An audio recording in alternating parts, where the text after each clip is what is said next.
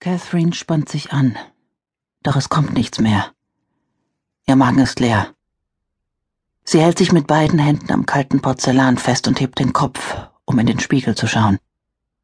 Das Gesicht, das ihr entgegenblickt, ist nicht das, mit dem sie zu Bett gegangen ist.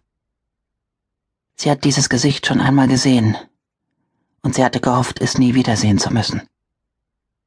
Eingehend betrachtet sie sich in diesem neuen harten Licht und befeuchtet einen Waschlappen, mit dem sie sich den Mund abwischt. Dann drückt sie ihn sich auf die Augen, als ob sie damit die Angst darin auslöschen könnte. Ist alles in Ordnung? Die Stimme ihres Mannes erschreckt sie. Sie hatte gehofft, er würde weiter schlafen, würde sie in Ruhe lassen. Geht schon wieder, lügt sie, während sie das Licht ausschaltet. Dann lügt sie noch einmal. Hab wohl das Essen vom Takeaway gestern Abend nicht vertragen. Sie dreht sich zu ihm um. Ein Schatten in der Schwärze der Nacht. Leg dich wieder hin. Alles in Ordnung. Er ist gar nicht richtig wach, dennoch streckt er die Hand aus und legt sie ihr auf die Schulter. Bist du sicher? Sicher, sagt sie. Dabei weiß sie nur eines sicher, dass sie allein sein muss. Robert, es ist alles gut, glaub mir. Ich bin gleich wieder da. Seine Finger ruhen noch einen Moment auf ihrem Arm, dann folgt er ihrer Aufforderung. Sie wartet, bis sie sicher ist, dass er wieder eingeschlafen ist, bevor sie ins Schlafzimmer zurückgeht. Sie sieht es da liegen, mit den aufgeschlagenen Seiten nach unten, so wie sie es zurückgelassen hat. Das Buch.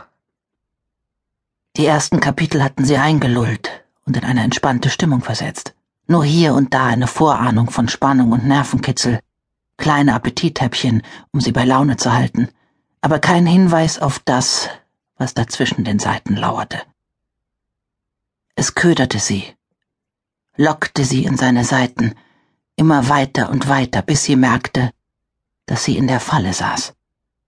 Und dann schossen die Worte in ihrem Schädel umher wie Querschläger und trafen sie mit voller Wucht in der Brust, eins nach dem anderen. Es war, als ob eine ganze Reihe von Menschen vor einen fahrenden Zug gesprungen wäre, während sie als Lokführerin ohnmächtig zusehen musste und den tödlichen Zusammenstoß nicht verhindern konnte. Zu spät für eine Vollbremsung. Es gab kein Zurück.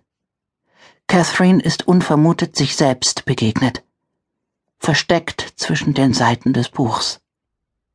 Sämtliche Ähnlichkeiten mit lebenden oder verstorbenen Personen, die Erklärung ist fein säuberlich mit Rotstift durchgestrichen. Ein Hinweis, den sie übersehen hat, als sie das Buch aufschlug. Die Ähnlichkeit mit ihr ist unübersehbar. Sie ist eine Schlüsselfigur, eine Hauptdarstellerin. Die Namen mögen verändert sein, doch die Details sind unverkennbar bis hin zu den Kleidern, die sie an jenem Nachmittag trug. Ein Kapitel ihres Lebens, das sie unter Verschluss gehalten hat ein Geheimnis, das sie keinem Menschen anvertraut hat, nicht einmal ihrem Mann und ihrem Sohn. Zwei Menschen, die sie besser zu kennen glauben als irgendjemand sonst.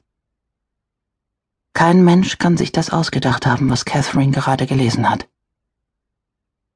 Sie hat geglaubt, sie hätte es hinter sich gelassen, hat geglaubt, es sei vorbei und abgeschlossen. Aber jetzt ist es wieder da, in ihrem Schlafzimmer in ihrem Kopf. Sie versucht es zu verdrängen, indem sie an den gestrigen Abend denkt, bevor sie das Buch zur Hand genommen hat, an das behagliche Gefühl des Ankommens in ihrem neuen Heim, Wein zum Abendessen, dann auf dem Sofa die Füße hochgelegt und vor dem Fernseher eingenickt, schließlich mit Robert ins Bett gesunken. Ein stilles Glück, das ihr selbstverständlich geworden ist. Aber es ist zu still, um ihr Trost zu spenden. Sie kann nicht einschlafen. Also steht sie wieder auf und geht nach unten. Es gibt noch ein Oben und ein Unten in ihrem neuen Zuhause. Immerhin. Eine Maisonette-Wohnung, kein Haus mehr. Aus dem Haus sind sie vor drei Wochen ausgezogen. Zwei Schlafzimmer anstatt vier. Zwei Schlafzimmer sind angemessener für sie und Robert. Eins für sie beide, ein Gästezimmer. Und sie haben sich für eine offene Raumaufteilung entschieden. Wenig